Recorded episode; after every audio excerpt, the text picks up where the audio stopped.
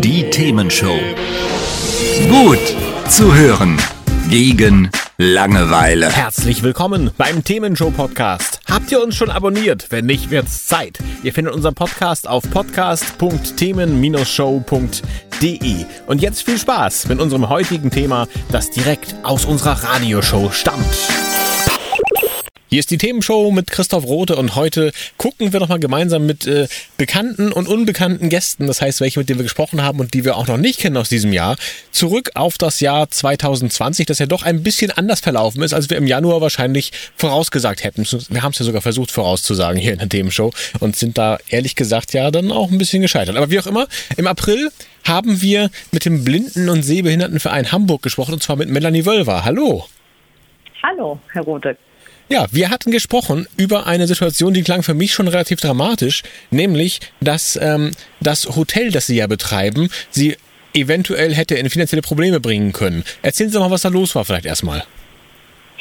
Ja, genau. Also was Sie gerade schon sagten, dass äh, man sich das Jahr anders vorgestellt hat, das war bei uns auch so. Wir haben eigentlich äh, vorgehabt, unser 111-jähriges Jubiläum zu feiern. Darüber hinaus ähm, hatten wir natürlich eben auch die große Herausforderung, weil wir, wir haben es gerade angesprochen, unser Hotel am Timmendorfer Strand äh, im ersten Lockdown schließen mussten und jetzt auch wieder schließen äh, mussten. Ähm, für diejenigen, die äh, es wahrscheinlich nicht kennen, das werden die meisten sein, wir betreiben an der Ostsee ein Hotel, das ist ähm, spezialisiert auf die Bedürfnisse von blinden, sehbehinderten Gästen, ähm, also äh, mit ganz bestimmten Voraussetzungen. Und auch da waren wir eben gezwungen, unser Hotel ähm, zuzumachen, was äh, für uns als gemeinnützigen Verein natürlich auch äh, eine große Herausforderung ist. Das heißt, Sie hatten damals ja gesagt, Sie wissen noch nicht so genau, wie es finanziell laufen kann, weil dann ja quasi die Beschäftigten weiter bezahlt werden mussten, aber gleichzeitig keine Gäste da waren. Wie ist denn das geworden? Haben Sie das äh, problemlos wuppen können oder war es ganz schön eng? Naja, also wir haben natürlich auch von den Möglichkeiten Gebrauch gemacht, die ähm, es gab. Also das bedeutet, unsere Mitarbeiterinnen und Mitarbeiter waren in Kurzarbeit, weil ohne Gäste äh, brauchen wir natürlich auch kein äh, Servicepersonal, die Küche etc. Also wir haben mit der absoluten Notbetreuung dort ähm, gearbeitet. Das heißt eben am, äh, an der Rezeption. Die Rezeption war besetzt. Das war auch wichtig, weil wir natürlich auch schauen wollten und natürlich auch dafür geworben haben, dass unsere Gäste zurückkommen, so schnell wie möglich, äh, als wir wieder öffnen konnten. Und glücklicherweise ist es tatsächlich auch so gewesen, dass wir eine sehr äh, treue Gästeschaft haben, dass die äh, Auslastung dann eben über die Sommermonate wieder ganz gut war und dass wir das insofern auch äh, stemmen konnten. Ähm, natürlich ist jetzt die Situation äh, wieder so. Also jetzt hatte man gerade wieder äh, den Betrieb äh, aufgenommen. Man hatte sich gute Konzepte überlegt. Man hatte sich eben einen sicheren Plan gemacht, wie es gehen kann, dass Gäste kommen. Und äh, ja, jetzt sind wir wieder zu und wissen natürlich nicht, also es ist immer nur eine Momentaufnahme, wie man, äh, wie man da weitermachen kann. Okay, verstehe. Das heißt aber, dem Verein geht es weiterhin gut. Sie mussten da jetzt nicht irgendwie tief in die Reserven greifen, sondern durch die Hilfen hat es dann doch noch einigermaßen geklappt. Ja, also natürlich müssen wir äh, schauen, wie wir das äh, regeln, aber bisher haben wir das äh, stemmen können und wir hoffen, dass es auch weiterhin so bleibt. Okay, sind wir da mal optimistisch. Ähm, wie ist denn das Jahr 2020 sonst mit dem Blinden- und Sehbehindertenverein in Hamburg gelaufen? Ja, ich habe ja schon gesagt, also wir mussten alle unsere Pläne über Bord werfen. Wir hatten vor im Sommer ein riesengroßes Straßenfest zu feiern in äh, rund um unsere Geschäftsstelle. Wir wollten einen kleinen Festakt machen. Wir wollten einen Fachtag organisieren, all das rund um unser Jubiläum, was wir noch so zuversichtlich am 4. Januar begangen äh, haben. Und äh, das sollte einfach ein, ein Jahr des Feierns werden war es nicht. Insofern haben wir uns äh, auf das äh, fokussiert, was wirklich einfach wichtig war. Äh, wir haben uns nämlich hauptsächlich ganz persönlich um unsere Mitglieder gekümmert. Ähm, unsere Mitgliederstruktur, das sind hauptsächlich ältere Menschen, Das sind häufig Menschen mit einer, also die eben zur Risikogruppe gehören. Das sind aber auch häufig Menschen, die ähm, aufgrund ihrer Seheinschränkung schon isolierter von der Gesellschaft sind oder in der Gesellschaft leben. Das heißt, ähm, unsere Vereinsaktivitäten sind ausgefallen. Da ging es ganz stark auch darum, äh, sich um die Leute zu kümmern. Und das war eine Aufgabe, der wir uns äh, sehr stark verschrieben haben ähm, viele unserer Beraterinnen. Also wir haben ganz viel mit den Leuten gesprochen. Wir haben auch viel psychologische Unterstützung geleistet. Und ähm, das war so das Wichtigste in diesem Jahr tatsächlich. Und natürlich, was wir auch immer machen, wir sind ja auch immer mal so ein bisschen, ich sag mal, streitbar. Okay. ähm, äh, also wir machen eben auch als Interessenvertretung auf Dinge aufmerksam äh, in Hamburg, die, äh, was die Barrierefreiheit betrifft, nicht optimal laufen. Ja, und da hatte und, ich was gesehen. Ähm, da sind irgendwelche Poller mit Mützchen, so Weihnachtsmützchen jetzt ausgestattet, oder? Ganz genau. Ähm, wir haben gedacht, wir machen auch mal was, wo die Leute auch mal wieder so ein bisschen schmunzeln können und trotzdem verstehen, worum es uns geht. Und zwar, ähm, jeder von uns kennt graue Poller, die stehen überall in der Stadt rum. Und wenn man gerade nicht richtig aufmerksam ist, da äh, weiß wahrscheinlich auch jeder, äh, wie schmerzhaft das sein kann, wenn man gegen so einen Poller äh, gegenläuft. Ähm, Menschen mit einer Seheinschränkung können diese äh, Poller, auch wenn sie aufmerksam sind, oft nicht sehen, wenn die so grau in grau sind. Das heißt, wir äh, möchten, und das möchte auch äh, die entsprechende Verordnung, dass die so rot-weiß gestreift sind, damit sie einfach kontrastreicher sind und besser erkennbar. Das heißt, wer nicht ganz um, blind ist, sondern sehbehindert, der hat dann eine Chance, sie zu erkennen und sonst hätte man die nicht unbedingt. Ja, ganz genau.